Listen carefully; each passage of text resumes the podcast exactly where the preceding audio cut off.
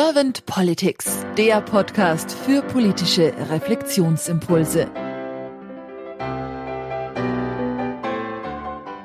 Herzlich willkommen zu einem neuen Podcast von Servant Politics. Ich spreche heute mit Clara Pfeffer. Mein Name ist Claudia Lutschewitz. Hallo, Frau Pfeffer. Hallo, Frau Lutschewitz. Ich freue mich, dass ich da sein darf. Ich freue mich, dass Sie zugesagt haben. Vielen herzlichen Dank. Und ich bin auch sehr neugierig jetzt auf Ihre Antworten zu meinen Fragen. Doch bevor wir gleich starten, möchte ich Sie erst ganz kurz vorstellen. Frau Pfeffer, Sie sind Journalistin und fokussiert dabei auf Wirtschaft, Klima und die Berliner Politik. Denn Sie haben auch VWL studiert, Sie haben einen Klimapodcast, der heißt Klimalabor und Sie sind Hauptstadtkorrespondentin bei RTL und NTV. Genau, so ist es. Das klingt auf mich sehr, sehr ja, interessant und auch spannend. Daher bin ich jetzt wirklich sehr neugierig auf Ihre Antworten. Und wenn Sie keine erste Frage an mich hätten, dann würde ich einfach starten. Lassen Sie uns gerne loslegen. Frau Pfeffer, wenn Sie die Aufgabe von Politik so mal durch Herz und Hirn wandern lassen, was ist für Sie die Aufgabe von Politik? Es gibt da natürlich die klassischen Antworten. Wenn Sie jetzt sagen Hirn, dann habe ich das natürlich auch gelernt in meinem Nebenfach der Politikwissenschaften, aber auch in, in der VWL gibt es natürlich immer diese Vorstellung davon, dass Politik einen Rahmen setzt, die Rahmenbedingungen schafft, damit wir frei und in Sicherheit leben können. Und das ist auch ganz klar für mich die Aufgabe von Politik, wenn man große Gruppen und wir Menschen haben ja diese unglaubliche Fähigkeit, in riesigen Gruppen miteinander leben zu können. Das ist nicht nur eine Fähigkeit, sondern ich würde sogar sagen, es ist eine Notwendigkeit. Wir sind ja nur überlebensfähig, wenn wir zusammen sind und zusammenhalten. Insofern, das ist natürlich die, die grundlegende Aufgabe und so ist Politik auch überall auf der ganzen Welt, in welcher Form auch immer gestaltet.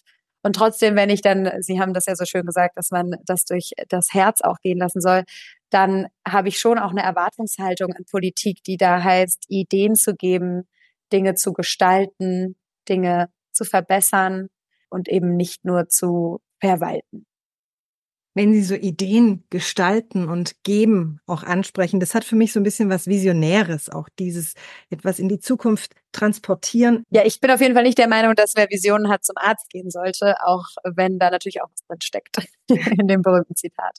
Mhm. Und, und Sie sprachen auch den Rahmen an, also diese Freiheit und die Sicherheit, die natürlich für uns Menschen, so denke ich jetzt, auch sehr, sehr wichtig ist. Wenn Sie das, was Sie gerade zur Aufgabe gesagt haben, also in Ihre Gedanken transportieren für die Politik von heute, wie Sie sie gerade wahrnehmen, wie nehmen Sie die Politik dann momentan wahr? Ja, das ist total interessant. Ich habe mir darüber auch schon ein bisschen Gedanken gemacht, weil eigentlich würde ich sagen, ist die Politik aktuell mit vielen Ideen. Wir befinden uns ja gerade in großen Veränderungen, die gerade unser Land führen, haben ja sehr, sehr viele Projekte, die sie anstoßen. Und aus meinem Empfinden heraus, jetzt ist es auch so, dass ich in meinem Erwachsenenleben auch nur, äh, im Grunde nur die, die letzte oder vielleicht die letzten beiden Legislaturperioden von Angela Merkel erlebt habe und jetzt eben so richtig in Berlin mit einem sehr intensiven Blick auf die Politik jetzt eben diese neue Ampellegislatur, die ja eine sehr besondere ist, und aus dem Gefühl heraus ging es eben, eben lange Zeit vor allem darum zu verwalten, auch wegen großer Schwierigkeiten, großer Krisen, die es ja auch da schon gab, ähm, und der Möglichkeit dann gewisse andere Dinge vielleicht zu verdrängen. Aber mein Gefühl ist schon, dass man aus so einem Verwalten jetzt rausgekommen ist, dass viele Ideen drin sind. Und wir haben darüber jetzt auch schon so viel gesprochen, aber dass es natürlich an der Kommunikation total mangelt. Und ich glaube, das ist der Punkt, den habe ich tatsächlich eben vergessen auch zu sagen, dass für mich auch die Aufgabe der Politik ist, zu vermitteln. Also es ist vor allem in einer Demokratie keine Politik, Ideen zu haben und die einfach durchzuziehen, sondern es ist Politik dann, wenn man es schafft, die zu vermitteln und die dann gemeinsam anzugehen. Also wenn wir darüber sprechen, dass Politik eben dafür sorgen muss, dass wir diesen riesigen Gruppen irgendwie zusammenhalten. Also gut 83 Millionen sind es jetzt, glaube ich, gerade in Deutschland. So eine Gruppe muss man ja erstmal irgendwie in eine Form bringen. Und dazu ist, glaube ich, Vermitteln fast eine der allerwichtigsten Aufgaben. Und daran würde ich sagen, mangelt es. Es gibt Ideen, aber die Vermittlungsfähigkeit fehlt mir im Moment. Wenn Sie so Kommunikation und Vermittlung ansprechen, was wären denn noch weitere Ideen für Sie oder sagen wir mal Ziele, Wünsche, die Sie für die Politik der Zukunft gerne realisiert sehen würden? Ich bin ja sehr stark mit diesem Thema des Klimawandels, der Klimakrise befasst. Und es ist für mich tatsächlich so, dass ich immer noch den Eindruck habe, dass es da eine Scheu gibt, wirklich das auszusprechen, was ist. Also, dass man jetzt wirklich auch in der Politik diese Aufgabe wahrnehmen muss, diese riesige Herausforderung, die da auf uns zukommt, die ja was mit Physik und Biologie zu tun hat. Das heißt, die eben nicht unmittelbar politisch zu lösen ist, sondern die wir ganz konkret angehen müssen. Also insofern wäre mein Wunsch und meine Hoffnung, dass wir einen Weg finden oder dass die PolitikerInnen jetzt einen Weg finden, das wirklich ernsthaft anzugehen. Und dann gibt es natürlich die ganzen technischen Lösungen, die politischen Lösungen, die dazugehören. Darüber haben Sie ja auch in diesem Podcast schon gesprochen. Ich könnte jetzt natürlich irgendwie aufzählen, dass wir eine Energiewende brauchen, dass wir eine Verkehrswende brauchen, dass wir mehr Naturschutz brauchen, mehr Biodiversität. Aber das sind jetzt alles so die Dinge, die, glaube ich, relativ unstrittig sind, auch in der Wissenschaft und wofür man sich zwar herrlich darüber sprechen kann, wie man das am besten hinbekommt, aber es sind sich eigentlich alle einig, dass es das braucht. Aber das, dass es das jetzt und dringend braucht, das ist meiner Meinung nach immer noch nicht vermittelt worden und dass es vor allem daran liegt, dass es eine Physik gibt, der wir uns einfach nicht entziehen können. Ähm, das ist das, was ich mir wünschen würde, dass das in aller Deutlichkeit mal gesagt wird, ohne Katastrophen an die Wand zu malen. Das ist natürlich auch nicht das Richtige. Aber wir haben es zum Beispiel jetzt, finde ich, bei dem Angriffskrieg Russlands in der Ukraine nochmal sehr deutlich erlebt, nachdem wir lange, lange Zeit verdrängt haben, was da in der Ukraine vor sich geht, in Europa. Das ist ja schon, schon sehr lange äh, so gewesen, dass, dass Russland und die Ukraine im Krieg waren. Und wir haben es irgendwie verdrängt und ja, verdeckt. Und das ging dann an dem Tag dieses vollumfänglichen Angriffs nicht mehr.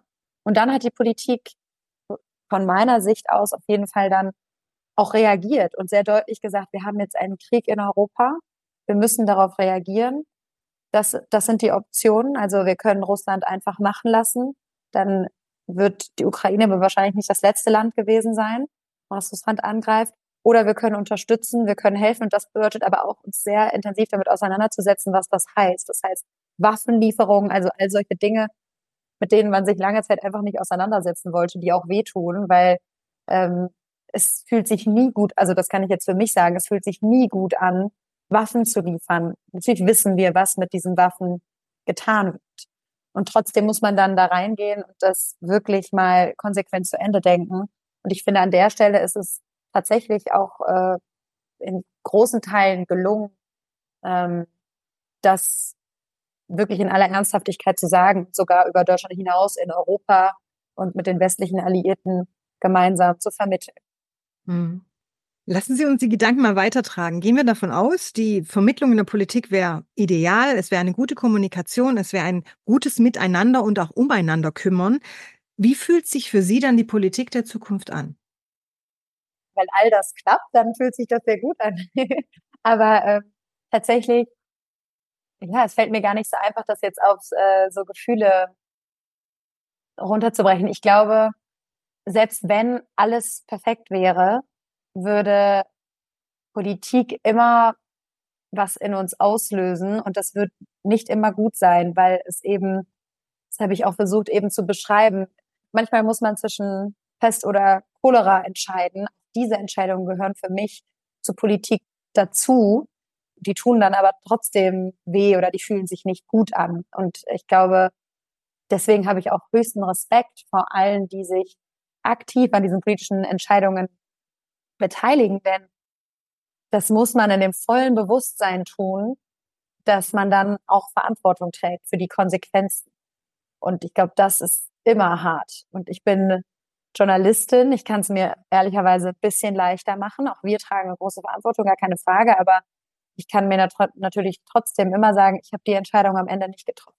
Deswegen finde ich, da reinzugehen, wie sich das anfühlt, selbst wenn die Kommunikation perfekt ist, also selbst wenn wir sozusagen das schaffen, das zu transportieren, das würde ja auch nicht bedeuten, auch wenn die Kommunikation perfekt ist, wird es ja unterschiedliche Meinungen, unterschiedliche Lösungswege dazu geben. Man kann dann trotzdem noch sagen, also wenn, selbst wenn wir alle akzeptieren und sagen, die Klimakrise, ich ziehe es jetzt nochmal da drauf, ist unsere größte Herausforderung. Sie wird unser Leben grundlegend verändern. Das sind die Optionen. Dann kann immer noch jemand sagen, gut, ist mir aber egal, was mit den zukünftigen Generationen ist. Ich möchte im Hier und Jetzt so leben. Das dann auszuhalten, dass es trotzdem Menschen geben wird und da mag es auch die unterschiedlichen Gründe für geben. Ich möchte das jetzt gar nicht zu negativ so ausrichten. Man kann auch sagen, gut, ich finde aber einen Weg, auf einem anderen Planeten zu leben. Auch dafür gibt es Menschen, die das glauben. Also auch diese Dinge werden sich da, glaube ich, nicht gut anfühlen, selbst wenn wir ideale Bedingungen haben. Sie haben jetzt gerade die Übernahme von Verantwortung auch angesprochen, was für mich immer einhergeht mit Partizipation, mit Teilnehmen an etwas und auch Teilgeben, was mich zur Demokratie führt. Was verstehen Sie denn unter Demokratie? Ich finde, das ist jetzt gerade aktuell eine schöne Frage, weil wir unter dem Eindruck stehen, vielleicht kann man das an dieser Stelle einmal sagen, wir sprechen kurz nach dem Wochenende mit den größten Demonstrationen seit langer, langer Zeit, die wir in Deutschland hatten, wo ähm, Hunderttausende Menschen auf die Straße gegangen sind in ganz Deutschland und sich aus den unterschiedlichsten Ecken irgendwie zusammengetan haben, um gegen Rechtsextremismus zu demonstrieren. Und das war, glaube ich, ein ziemlich, egal ob man das jetzt gut oder schlecht findet, das war auf jeden Fall ein sehr beeindruckendes Wochenende. Und für mich war es inspirierend, was die Demokratie angeht, denn das war ja eine der Hauptaussagen, Hauptforderungen auf diesen Demonstrationen dieser Spruch, der zumindest so wie ich ihn kenne, auch viel in der Klimabewegung genutzt wird, so show me what democracy looks like, this is what democracy looks like. Das war so eine der Parolen, die mir da aufgefallen sind bei diesen Demonstrationen. Und das ist natürlich dann schon, schon ziemlich beeindruckend, wenn da eben in Berlin mal eben deutlich mehr als 100.000 Menschen rufen, so sieht Demokratie aus. Ich glaube, das ist es auch. Endeffekt. Es ist genauso, wie Sie auch beschrieben haben. Demokratie bedeutet Partizipation, bedeutet Teilhabe. Das sind wir alle. Auch ich würde sagen, das lange unterschätzt zu haben. Bevor ich selbst so politische Journalistin geworden bin, habe ich auch so Ausdrücke genutzt wie die Politik macht wieder dieses oder jenes und die Medien machen das und bis einem dann klar wird, dass wir das sind, dass das alles Individuen, Einzelpersonen sind, die das Ganze gestalten. Das ist, glaube ich, so die entscheidende Erkenntnis für mich jedenfalls immer und immer wieder. Das muss man sich auch immer und immer wieder sagen, weil man es gerne vergisst. Und ja, Demokratie ist die Form, für die wir uns entschieden haben, wie wir unsere Politik gestalten wollen. Und ich kenne keine bessere. Wie fühlt sich denn für Sie die gelebte und gute Demokratie an? Im Großen, genauso wie ich das eben über diese Demonstrationen beschrieben habe, aber im Kleinen eben an jedem Esstisch, an jedem Kaffeestand, in der Arbeitspause, in jedem Gespräch, in dem wir politisch sprechen. Ist ja nicht immer so. Aber für viele Menschen, das ist ja auch ein unglaubliches Privileg, so ein bisschen die Wahl zu haben, würde ich sagen. Ich kann das als weiße Frau äh, in Deutschland, glaube ich, sehr einfach sagen, ach, heute redet man nicht über Politik. Heute rede ich einfach nur mit meinen Freundinnen über Mode oder meinen Liebeskummer oder wie auch immer. Ähm, und das ist dann für mich nicht politisch. In einer anderen Situation, ja, wenn wir in einem anderen Land wären und irgendwie gewisse Kleidung überhaupt nicht frei wäre, ja, also ich in den Iran schaue und denke, ja, da könnte ich nicht einfach so mit meinen Freundinnen über Mode sprechen und so tun, als wäre das nicht politisch.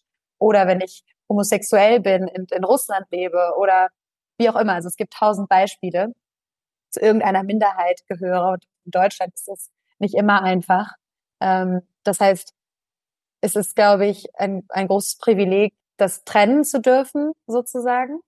Genau, und für mich ist eigentlich die gelebte Demokratie die Erkenntnis, dass Politik überall ist und ständig und Demokratie eben überall und ständig verteidigt werden muss. Das meine ich jetzt gar nicht in diesem anstrengenden Sinne, von wegen, ich muss jetzt immer mich zu allem äußern und eine Meinung haben, muss immer rausgehen. Das ist ja das, wo viele Menschen eben auch ermüdend sind. Ne? Und ich muss immer eine Entscheidung treffen, sondern das bedeutet, dass ich sie eben an diesen an diesen Stellen immer wieder verteidigen muss und immer wieder reflektieren muss. Sei es eben dann in dem Gespräch mit meiner Freundin über irgendwelche Klamotten, wenn dann irgendwelche Aussagen aufkommen oder Vorurteile, dass man dann an der Stelle auch nochmal drauf eingeht und dass man eben, ja, das annimmt, auch als, als Aufgabe. Wir haben das Glück, in einem demokratischen Staat zu leben und dann müssen wir allerdings auch so ein bisschen dieses, diese Theorie von den, äh, von den Pflichten eben auch, die man als Bürgerin dann eben auch hat.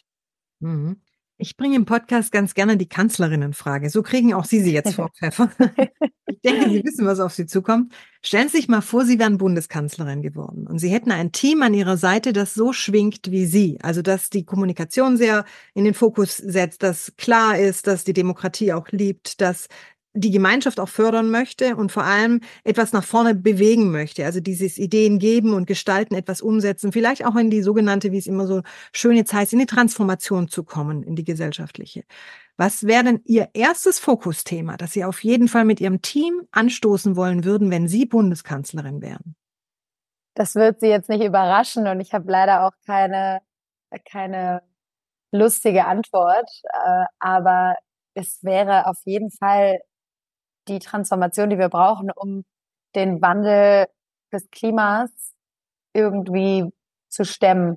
Also in, in jeder Form. Und ich glaube, ich würde versuchen zu vermitteln, dass das alle unsere Lebensbereiche betrifft, alle unsere Politikbereiche und dass das jetzt überall mitgedacht werden muss. Ich sehe das jetzt auch schon mehr als, in, als zuvor. Ich glaube, wir sind da schon tatsächlich auf einem Weg, wo sich was nach vorne bewegt, auf jeden Fall.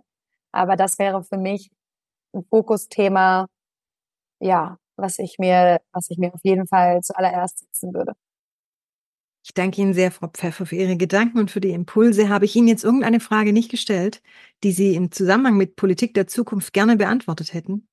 Nee, ich würde nur noch einmal dazu sagen, dass ich natürlich heilfroh bin, dass ich keine Bundeskanzlerin bin. Und wie gesagt, ich habe ich hab Größen, so sehr ich das regelmäßig äh, kritisiere, das ist auch meine Aufgabe, aber ich habe ich hab Hochachtung vor allen, die sich aktiv als Entscheider in der Politik einbringen, weil ich glaube, dass das wirklich äh, hart ist, dass man mit, mit den Entscheidungen und den Konsequenzen dann eben auch abends ins Bett geht. Und äh, ja, das betrifft eben, würde auch ein, eine Transformation in der Klimakrise betreffen, weil die natürlich sehr liebgewordene Dinge äh, dann sehr schwierig machen würden. Und ja, das ist, glaube ich, ich glaube, das hilft mir auch im Alltag, Dinge nochmal einzuordnen, auch so ein bisschen diese Empathie für die Menschen zu haben, die sich tatsächlich äh, der Politik so, so aufs Ganze widmen. Ich danke Ihnen sehr für Ihre Zeit, Frau Pfeffer, und sage dann einfach mal bis bald. Danke, Frau Lutschewitz.